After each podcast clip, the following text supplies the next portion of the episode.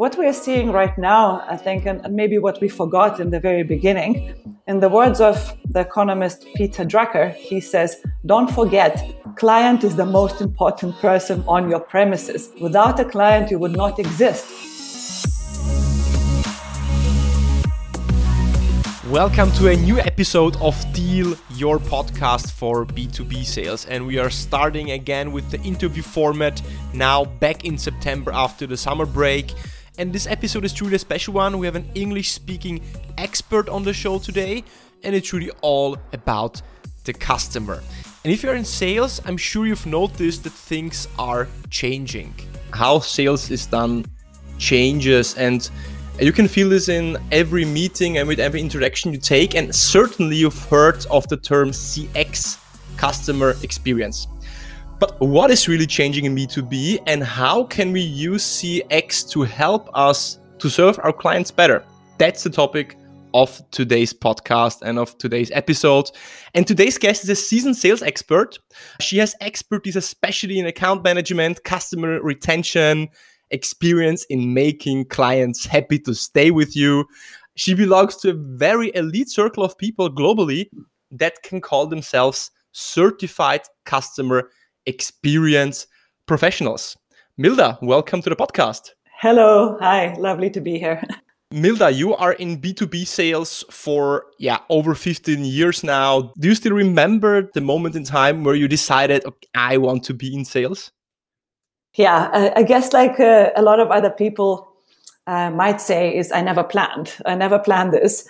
So um, I started my career uh, mainly in client relations teams, client success teams, but those are very closely linked to sales, right? It's never just client relations because that leads to account growth, to upsells, to renewals, to to cross sells, etc. So uh, I think I was sort of eased into sales by life, by my career journey, and only the last seven years I really acknowledged to myself and to others around me that I am actually doing sales. That's interesting. Yeah, like I'm asking that, that question a couple of uh, guests, and the interesting uh, pattern that emerges is that um, kind of everyone is an accidental salesperson somehow. No one uh, dreamed all of his life to become a salesperson. Uh, so that's uh, that's an interesting pattern maybe to to spot.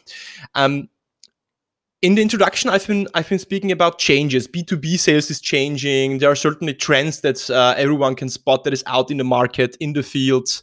But what is really changing and what are the trends from your perspective in b2b sales Milda? All right. So i've, I've been thinking about uh, about this a lot lately. And the way i see it in a very simplified very consolidated manner is that initially let's say imagine back the industrial revolution. The companies were created to make money right? The sole purpose was to employ a lot of people. I employ you. I tell you what to do. You do it for me. I pay you transactional, and then we make money. And then several decades later, um, uh, you know, many years later, the likes of Richard Branson came along, and they said, "Look after your people, look after your employees, and they will look after your clients." Right? And that sort of changed the way that a lot of organizations see doing business and the way that uh, they create a culture internally, the way they look after their staff, etc. Um, but that that was also quite a few years ago, and what we are seeing right now, I think, and, and maybe what we forgot in the very beginning, in the words of the economist Peter Drucker, he says, "Don't forget." Client is the most important person on your premises. Without a client, you would not exist.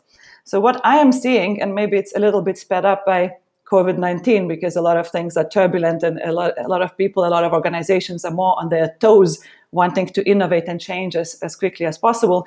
But what I am seeing is the shift to actually centering your organizational strategy around the customer first and foremost in line, of course, with looking after your staff, after your people, but not in the way of just simply creating a nice company culture where you get drinks after work, paternity leave, or I don't know, a holiday to do CSR initiatives.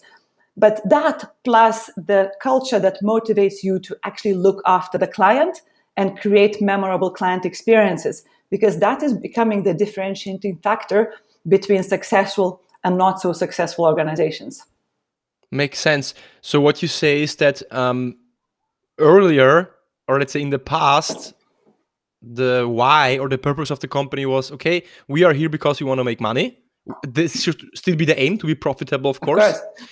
But now it's the aim to say, okay, what does the customer want? Like, what is this? What is his? Uh, um, yeah, what are his wishes and uh, his needs, and how can we fulfill them? The interesting question that now arises: you say, okay, the companies are rethinking their approach. How were they, were they forced to do this change? Because uh, usually organizations or people only change if they are forced to change. So, what do you see as the driving force behind this mind shift? It's a brilliant question because I think, as much as I talk about CX and as much as I'm passionate about it, I don't think that all of the global organizations are changing as fast as we may want to think. Um, in my latest CX training, I think the, the number of 10% was mentioned. Only 10% of world's organizations are actually truly customer centric a lot of others say that they are because it's become a thing to say. You say customer first, or we do everything for the customer. But in all honesty, uh, the way that, that, the businesses are designed is is a little bit opposite of that. And I think we can go back to the um, um, uh, to the earlier question. So yes, of course, businesses are there to be profitable and make money. Otherwise, they wouldn't exist, right? They they would disappear. But what uh, what has been a misconception for many many years is that CX or customer experience is this fluffy thing that you do if you've got leftover budget, or that's this thing that you speak in your PR and comms to create an image that you are very customer centric. But in reality, CX strategy should go next to business strategy. So your business strategy should be in line with your CX strategy. Otherwise, your organization would not be able to operate in the sort of providing the um, the right processes and the right experiences and the right outcomes. So, if your business strategy is to do 150% year over year growth, your CX strategy has to support that and has to go in line with helping you achieve that year over year growth. Makes sense. So, let's dive a little bit deeper into this CX term CX, uh, customer experience. What is it and why is it important, especially now? Right. So there are three main terms that I would like to maybe make you familiar with. So there's customer service. That is what the client relations teams or customer relations teams do. They look after the existing customers, they solve their problems, etc. The customer experience or CX is actually the sum of all experiences that a client has with their organization. So it could start with a visit to your website it could then be followed by the phone call to your sales team or to the general helpline. Then it could be followed by the interactions with your sales team. Afterwards, it could be followed by interactions with your finance team because you received an invoice. Then you go to client relations. Then you need support. You deal with the tech teams, etc. So every single interaction that the, the client or the, uh, the person has with a brand is a sum that is called customer experience. So what organizations need to differentiate and try to focus on is on creating a good customer experience overall. Not just creating a good customer experience with a contact center when you call with a problem, but aiming to create the holistic, differentiating customer experience across the board. That's why we talk about things like CX strategy. Without the strategy, you can't really know what you want to do.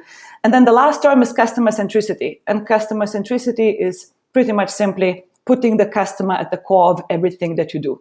So all the business decisions you make, let's say the new product you develop, the new website you launch, the new salary model you launch, that should be done having the customer needs or customer interests at the core of things. Because a lot of research, including the KPMG, Forbes, etc., if you if you look it up, it's very very easy to find. It says that companies that are truly customer centric are in the longer run much more profitable. Interesting. So, in summary, client experience quite uh, straightforward is the sum of all interactions uh, a client has with you be it on a website um, sales uh, support maybe on a shop floor if it's a physical yeah. Uh, business as well with the right? product as well right interacting with your product that's that's quite important or like the client experience the experience with um, handling the the software yeah. or the, the, the hardware whatever yeah. the, your product is right now in the listeners of this podcast are usually B2B sellers, people especially in the field um, that are um, individual contributors, but also sales managers or sales leaders. Now, uh, hearing the term, okay, yeah, CX, great. It's the sum of all all the uh, uh, touch points that clients have with us.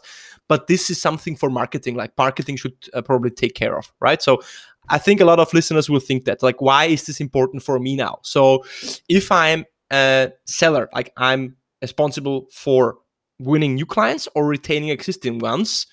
Um, like how can i use this cx mentality methodology or this framework to serve my clients better and eventually then also sell more? Because i think this is the question that we we need to answer a golden question. Uh, i really like it as well. And i think in all honesty i think the new business salespeople are probably the most customer centric people or teams in the entire organization simply because if they weren't, they wouldn't bring any business in. So, in order to convert a non customer to a paying customer, you actually have to be very, very customer centric. And I think you would agree with me. The colleagues in, in the sales teams are very organized. They call the client back on time. They deliver on their promises. They show up on time. They dress well. They never rude to the client. They never miss sort of something that they, they follow to or sort of promise to do, right? So salespeople are naturally very, very customer centric. But then it depends on, on how you want to sort of see that interaction or see that transaction through. Because for the salespeople to, to bring a new business client on board, it takes a, a whole lot of effort. And the, the research, uh, the market data also shows that to grow the existing client account or to benefit from client loyalty or client recommendations, uh, you know, you've got a 50, 60% higher chance to, you know, to grow an account and to sell to new business. So from the organizational point of view, I think they need to evaluate uh, the importance of client retention and client loyalty when going further into the, into the process. But if we bring it back to the new business sales teams, I think a couple of very simple things that I could suggest or advise on are one, when you are selling your service or product especially in the B2B sales, try to think back to your purpose, to the organizational purpose. I work for Meltwater. We are a SaaS company. We sell media insights and analytics software, right? In simple terms, we sell media monitoring. But I don't want to come to work to sell media monitoring because that is very plain and very simple and not as exciting. So what I do is I come to work to help companies make, make better, more informed data insights based decisions right? I help companies understand the competitor data i help companies understand the industry data but overall my objective is to help other businesses be better at what they do because of the data insights that we have right? And that excites me much more than going to work to sell uh, to sell media monitoring. Secondly the, the very classic mistake or maybe the pattern that i see quite a lot and sales presentation, sales meetings, and I had the opportunity to talk to, to quite a few colleagues from, from different industries, and we all seem to do the same. When we go to the client for the first time, we've got this presentation deck usually, and the first, on average, four to six slides are usually about us, and about us being about my company. So, hello there, prospect customer.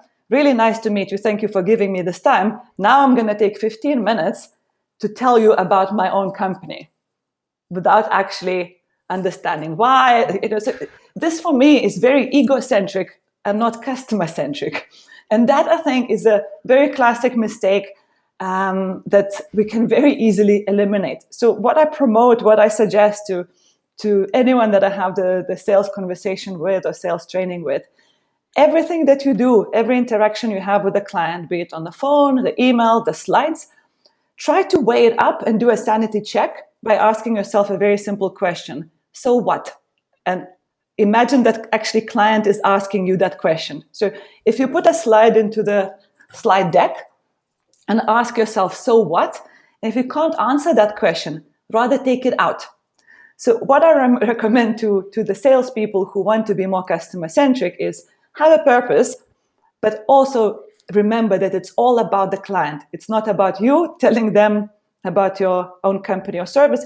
It's about you learning about their problem and then linking back your expertise to hopefully provide the, the solution with your service or product. Wow. there are so many things you said right now. So um, I don't even uh, I need to think now a little bit in which direction to ask next because there's a lot of interesting points you mentioned. But maybe uh, I just want to want to speak about one thing that you said at, right at the beginning. You said, you know, salespeople are the most customer centric um, department out there. And you know, you said um, salespeople never miss a deadline. They are always have of the best interest for the client. They are well organized, and I would challenge that a little bit. I would say successful salespeople are like that. Um, not every salesperson is like that. Uh, so um, I think um, th- there we uh, could discuss uh, if everyone is every sales salesperson is like that. The ideal salesperson is customer centric, and the most successful salespeople will be the most customer centric salespeople, definitely. Then you said, okay, first of all, as a salesperson, um, that is active since speaking with the client, I need to have a mission and purpose what I'm selling. So you said uh, now the example of meltwater media monitoring. I'm not selling media monitoring. I'm selling insights to help companies do better data driven decisions. Just the frame I'm selling media monitoring or I help customers to do better decision based on data it's a great example because what you're speaking about is you're you're creating around the same product you're creating a different frame that sounds more intriguing to yourself. So you are maybe more motivated because you have this purpose and this kind of mission but it sounds also more interesting more sexy and intriguing also for the client. Hey i'm selling you media monitoring do you want to monitor media? Or can I help you with doing better decisions based on data that we get from uh, media or social media sources? Sounds more elaborate, sounds more interesting, and people want to have this intrigue and novelty aspects uh, when you speak with them. Um, and you said, like we, we were sp- speaking before about different companies, right? Let's uh, let's say let's speak for example quickly about apple right? Like the the computer the hardware it's the same as hp or dell. But what apple has achieved is actually what you have done. They have created a different frame around the the content namely the computer the hardware. They have created a frame where people want to belong to sense of identity purpose. No one would put a sticker on the uh, um, on the lights um, on the on the Apple logo at the back of the um, uh, MacBook. No one put a sticker on that because people just feel so connected to the brands. They would put a sticker maybe on the HP or Dell laptop, but not on the um, yeah uh, on the uh, MacBook. And that is, I think, something very interesting to think about, right? So create an intriguing frame around what you are selling for yourself, but also for the client, which is very important. Well, ideally, if I may just add, ideally that frame needs to come from the top. So this should come from the organizational level, right? Because ideally, I would have all of my salespeople speaking the same way. Because I don't want one coming in and saying, I, I sell this, and the other one coming in and, and selling something different. So that's why you mentioned Apple as a very classic example. And um, I, I, mentioned Simon Sinek's start with why a lot because that's that's where it all came from, right? And yeah. Apple started with why do they exist and what makes them different and what experiences do they want their users to have. And we can see how much it contributed to their success and to their leadership in, in quite a saturated market, right? So ideally, each organization needs to have a why. And I think when they were created, when any organization was created, they probably started with some sort of why um, uh, sometimes it was a financial why because the, the owner of the organization wanted to work from home or, or not work at the age of 40 right? But but ideally if, if we don't have it in our organization we should start going back to the roots and, and remembering our purpose. Now making it more so that could take a long time if we talk about big organization on the organizational level. If we take it back to the sales team or the salesperson i think like you said, you know, you can start with the individual or the team purpose that, you know, that, uh, that could also work. Uh, and it's a very quick one to implement. You don't need to wait for months and months uh, or years to, to change the branding and the, uh, you know, the, the message of your company. You can easily start it within the team. And the second thing you said, and I think this is, uh, yeah, I would say this is a, a diamond piece of information. You said, yeah, so a lot of salespeople, they go to a meeting and here I am speaking 10, 15 minutes about myself, about our 30 subsidiaries, about our great customer service, about our 1000 new features, uh, speaking about me, me, me, me, me. And you said that is very not client centric, it's very self um, centric, which I totally agree. Uh, and you said um, this filter question, so what test, this so what test. I would add, um, you should answer the question, what is in for me? Like, what is in for the client? Um, now, I think this is this adds to the purpose because you you should be now speaking about the why. You should be speaking not about yourself and about what you do and how many subsidiaries you have and that you are a market leader, but you should speak speak about your why. What could be a content, the first three slides of a client centric presentation at the meeting with a client? Love this question. I think it's super practical and, and really easily implementable. So what, what I try and do, I, I use the, uh, the methodology of a UK consulting company called Jude Andrews. What they've taught me is that the very, very first part of the meeting should be used firstly for icebreaker. We can talk it about uh, we can talk about it a little bit later or, or another day. But then the first slide that I usually put into my slide deck is about us slide because I believe that client deserves to know how good my company and my experience is. It's almost like going to the doctor and they say, Hey, I know your tooth is sore. Don't worry. I've got 30 years of experience. Here's my Harvard diploma here. You're in good hands. Relax. And I'm going to take care of you, right? He doesn't take 15 minutes or six slides to do it, but just the 30 seconds gives you such a good feeling and, and makes you put sort of puts you at ease that you're like, huh, okay, I'm gonna be fine. If you skip that part, I feel that you are depriving the customer of that sort of instant connection and trust. So I preach not talking about yourself, but at the same time, I think that the first, maybe between one minute and two minutes, can and should be used to tell every single best thing about your company and about yourself if you're going to work with that client. I think it builds trust and credibility and makes client listen to the next things you have to say. Then after that, so once you've done that, uh, usually you feel initial connection, you take all the hesitations and doubts out of client's mind, especially if they haven't heard about your brand or product before. Um, then after that, instead of asking traditional sales questions like, so tell me, what is your strategy for the next three years? Or tell me what have you been up to? Or uh, i see you launched this product the other day. How is it doing? So you're trying to sort of fill in the business time and then waiting for the opportunity to sell your product or service. What i try and do because in meltwater we preach the database decision making we, we say do your preparation so what i try and do is i try to do a little bit of research on the organization and also on their industry as an example i um, recently had a meeting with an automotive brand. I'm not very good in the automotive industry. It's not my passion, but nevertheless, they, they're my clients and I needed to show them that they're sort of in a, in good hands. So the customer centric way for me was I established credibility, but then the next slide, I chose a number of screenshots from their website and their financial report saying that the in the coming five years the priorities for this brand will be sustainability electric cars autonomous driving um, and maybe expansion into certain global markets.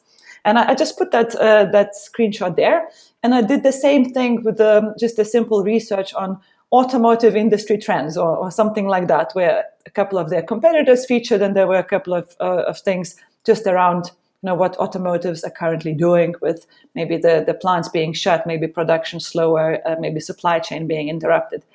And what I do instead of just saying, "So tell me what have you been up to in the last six months," I say, naturally, I've been doing some preparation for this meeting.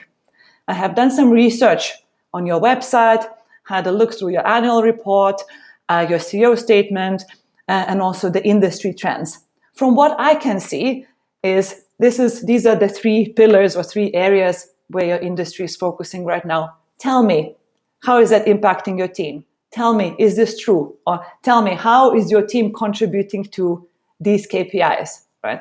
And that usually opens a beautiful discussion, right? Because they are the experts in the industry, but with, the, with those leading questions and, and leading materials, you can actually get really, really good insights from the client or potential client and not look like you haven't done any preparation or know nothing about the industry.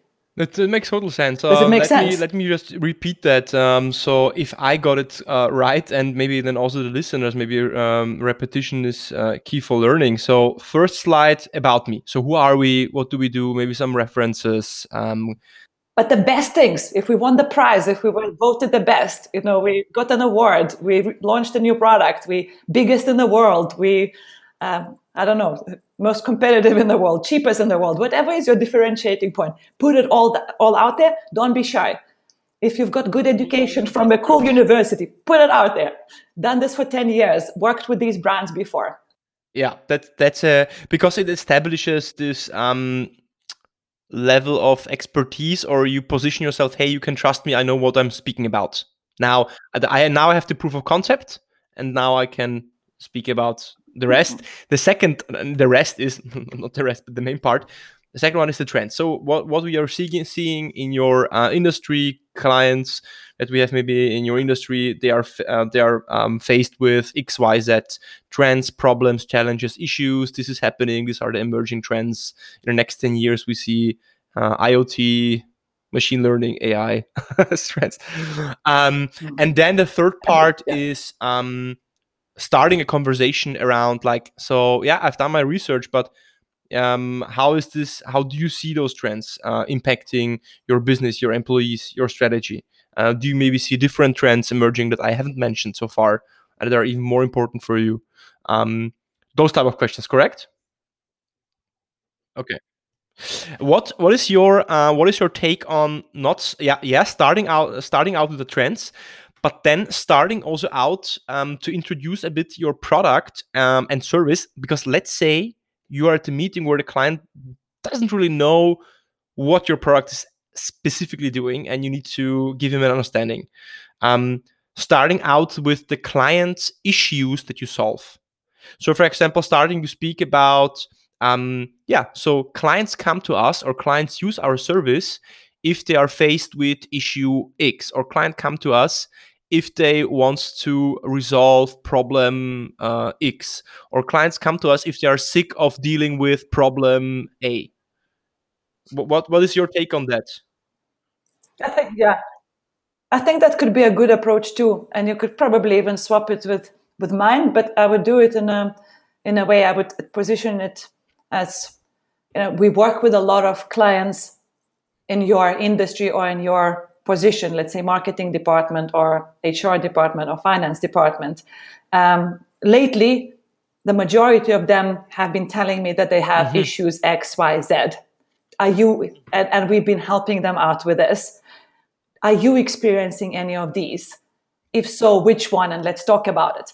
So I think what, what you said was also very customer centric. I think what we traditionally used to do is just put yeah. everything that we do in the slides and use slide after slide after slide to tell the client about every single product or issue that you know yeah i mean that's, that's that's so true. The the question it's it sounds so it sounds so straightforward. Still so few salespeople or companies are really doing it because it's much easier to speak about yourself you know it's um and i think that this approach it takes at the beginning it takes longer to prepare for but at the end it helps you to speed up the sales process and win more business.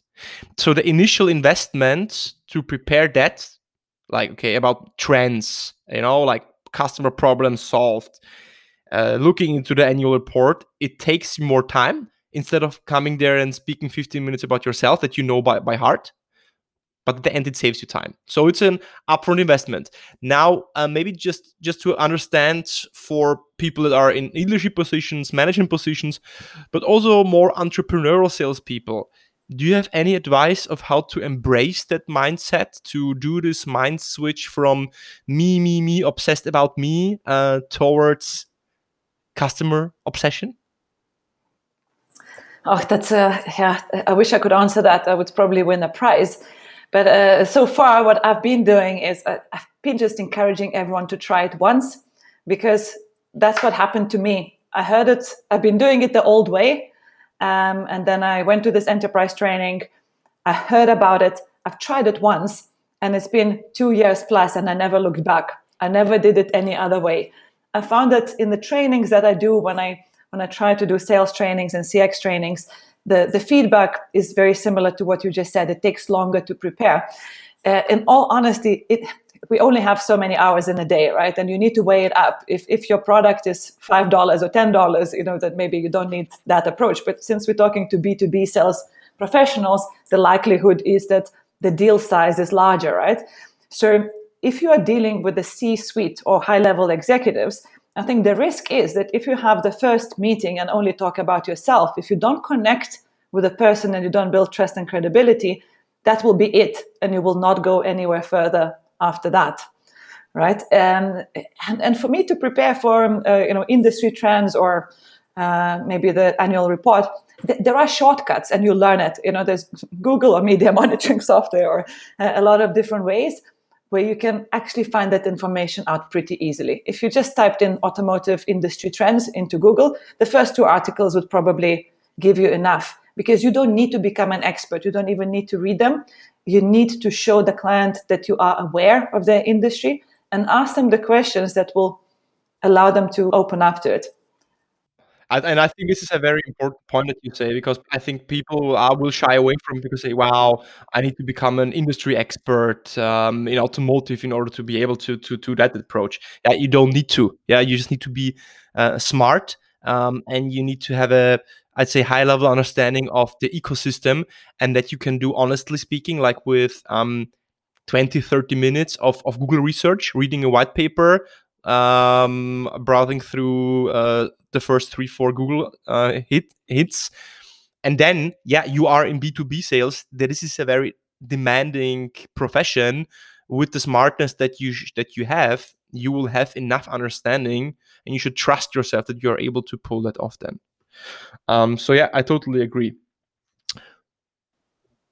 We could link it back, I suppose. Um, you know, we, are talking about the practical implementation of CX, but if you talk to sales leaders, they might say, "So what do I do tomorrow?" You know, we talked a bit more on a one-to-one level, but if I've got a team and I want to change maybe the way I do things, maybe my organization said we need to be more customer-centric, then what do you do? Um, and when you simplify CX implementation a bit, uh, there are three main, sort of three core pillars to CX. One is strategy if you want to be customer centric, you need to have a CX strategy. Why? Because strategy tells you why you're doing things that you're doing and what you're trying to achieve. So, in other words, CX strategy should say, This is my purpose, but these are the experiences that I'm going to try to create for my customers. As an example, um, you know, if I'm the telecoms company, I might say, um, you know, I exist to provide the core best market leading software for uh, for VoIP calls, whatever it may be. But then when you talk about CX, the customer experience, I can say I want my clients to feel knowledgeable, empowered, respected when they deal with me, right? And then within your team, you can translate and talk about what does it mean to make the client feel respected? What does it mean to, to make the client feel empowered? And what does it mean to make the client feel educated or, or more knowledgeable, right? But then with the CX strategy, you create sort of the, the code of conduct, the way to behave. So instead of teaching in the micro steps of make this call, say this, do this, you teach your team to actually behave in a certain way with a purpose and with the outcome. What I do in, uh, in my team, now a very small team, but uh, we looked into um, good old CX veterans Ron Kaufman's uh, staircase of service level. So he says there's, there's different levels of experience, and it could start with a criminal, i.e., very bad experience, where you take an Uber and it's dirty and it comes late and it takes the longer route and it doesn't. He doesn't help you with your luggage, and you know he just yeah doesn't say goodbye uh, in the end. Criminal could be such a bad service that you actually would take time to phone and complain. You know that it's it was so bad that you you go there. But we put that aside uh, and he talks about all these different levels from criminal to unbelievable, which is, of course, very good. But I simplified it in my team and I talk about basic or expected experience versus exciting or exceptional experience. I call it B versus E. So, basic or expected experience is the minimum standard that is required in order for you to stay in business. So, an example could be you come to a restaurant, the service needs to be good and the food needs to be good. Otherwise, that restaurant is not yeah. going to stay in business for a long time. That's the bare minimum. Just have good food and have good service, right? For a restaurant. But even if they have that, there's nothing saying that it's going to differentiate that restaurant from a lot of other restaurants, right? That that have good food. So what could make the restaurant go from B to E, from basic to exciting or exceptional? Could be maybe they remember your birthday and they sing you a happy birthday, bring you the cake. It could be that maybe they give you an extra starter to try. It could be that they bring a bowl of water for your dog. I don't know, whatever others wouldn't do, right? So, so when you when you think about the the tasks that you do at hand, the calls that you make, of course, most of the majority of the time we need to do the basic or sort of expected tasks. Otherwise, we wouldn't be in business. So if we selling computers, we need to talk about computers. But the likelihood is that 99% of your competitors would be doing exactly the same. So I challenge my team to find 10% of the time or 15% of the time to create an experience that would differentiate you from others. And that could be sending someone donuts and coffee, you know, if they told you on the phone they were tired and didn't sleep well. It could be sending someone a handwritten note, which no one else is doing anymore, right? Because it's a, it could be for the salesperson to phone the customer three months later and say, "Is everything okay? Is my team looking after you? You know, are you happy with the, with the service?" Um, so anything that that would create an emotion for the client, because people do remember that emotional part. So for the sales leaders, I think creating the environment where the team is led by the purpose and they know what experience they're trying to create that is a lot because it gives you one language that you all speak. So you can challenge each other and say, oh, this phone call wasn't so respectful, or, you know, you could have been better in, in educating this client. Uh, and then uh, you've got these basic versus exciting experiences. So you can weigh up whether you actually did something that's above and beyond and really cool, or, or whether it was just an ordinary sales call or sales meeting. Yeah. The the short, I would say, summary of what you said, which I totally agree with, is how what can we do to over deliver what can we do in what can we do to do something different that the client hasn't expected and this is what distinguishes then those that have the highest ranking the best recommendations the, the best ratings on google or whatever from from the rest of, of, of the pack. So yeah and, and one more interesting point to this actually. It's not always the most positive experience. So your opportunity to create an experience, a memory, is two things. It's something positive, so sending someone flowers or chocolates, but recovery from something that has gone wrong is an extremely powerful moment for you to make yourself different from your competitor. So taking Amazon into account or Apple into account, what they do is they make customer to always feel right. They solve the problem very quickly, right? They always stick to their word. They deliver on time. And if something goes wrong, they probably will apologize profusely, if not give you something else nice on top, like a 20 $20 voucher, you know, for the next purchase or, or something nice like that. And that's how you turn something that could have been a negative experience into something that makes your brand actually yeah, stand out. That is so. That is so true. Like uh, that. That's uh, you can really dis- distinguish yourself or set yourself um, uh, up for your su- for success by the way you handle negative client experiences. Um, I heard of a story where um, a friend of mine he had a subscription for some kind of online i think image um, uh, i think comp- uh, compression service kind of a SaaS, service. And it was not working or he was not happy with that and he's calling them after one week after signing up for a one year subscription. And he wants hey I, am actually not happy with it. I, I need a different service. It's not suited for me. Uh, can I get a refund? And the answer from the client representative was, sorry, but we are not in the business of refunds. so that is not yeah. client centric. Yeah. Um, and you see what it results in. It results in him telling his friends, and then his friends telling yeah. his friends, right? And then someone talking about it on the podcast. You know, unfortunately, I forget the name of the company, so that's the only that's the only luck they have right now. Um, yeah. So yeah, Milda, this was a fun conversation actually. Um, every guest gets at the end uh, a couple of wrap up questions. Also you, so uh, fill in the blanks questions for one I have for you prepared. Um, so the first one would be a good meeting starts with? Cool. I think we spoke about it a little bit, right? But we missed one part that happens before building trust and credibility. And that's also something I learned from Jude Andrews, which is a, a team of ex C level executives who are now consulting and training people to be better salespeople. Uh, it stuck with me for life, I think. They talked about the icebreaker, the actual initial five minutes of the meeting. And they said that the icebreaker is probably the core or the most important part of your entire meeting because it serves two purposes. It allows the person to switch from the meeting they had before to the meeting they're going to have with you. And it allows them to feel like a person rather than just business, business, business. And psychologically, it's a very valuable tool because if you manage to switch them, then you're likely to have the attention for what you have to say next. So the advice there is to prepare your icebreaker, do the research on the people or the person that you're meeting with, and actually have a really good icebreaker that will help you find the personal touch points with the person that you're actually speaking Maybe with. a topic for a completely new podcast episode. Okay. Second one there is no deal without. I think I've got another long answer. Uh, from, from a CX perspective, three things. Three things constitute or three things contribute to the experience. One, the product and service needs to be accessible. So it needs to be easy to do business with you. Don't make it a client's problem. Make it easy for them to work with you. Two, the service or product needs to be functional. So it needs to fit the client's need. And third part, we spoke about it, is emotional. Make sure there's a differentiator that sets you apart from everyone else. So accessible, functional, and emotional. These are the three elements that win you the deal. Will turn you into yeah, okay. win you the deal. Milda, what was the best advice you've ever got? I thought about it a little bit in preparation. I come from Eastern Europe. I'm Lithuanian, so I'm, I'm very straight to the point, and I'm, I was naturally quite serious.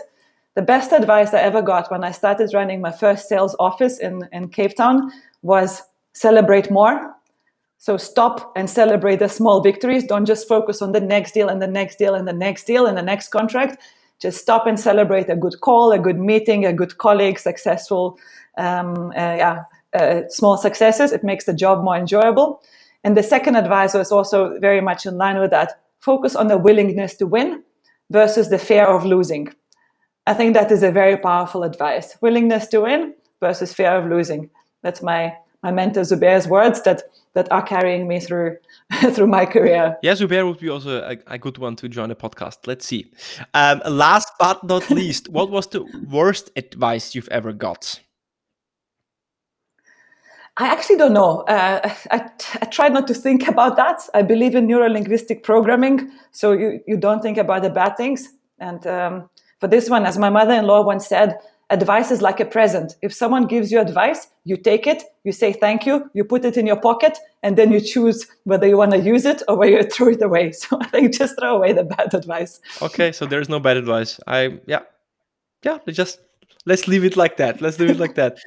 Milda, um, what is the what is your favorite um, contact point? How people can reach out to you? Maybe to yeah to connect with you, to ask you a question, or to say hi. Uh, where are you reachable the best? I think LinkedIn is probably easiest. It's uh, I've got a unique name, Lithuanian name with the Indian surname, Milda Nair, N A I R. So you would find me very very easily.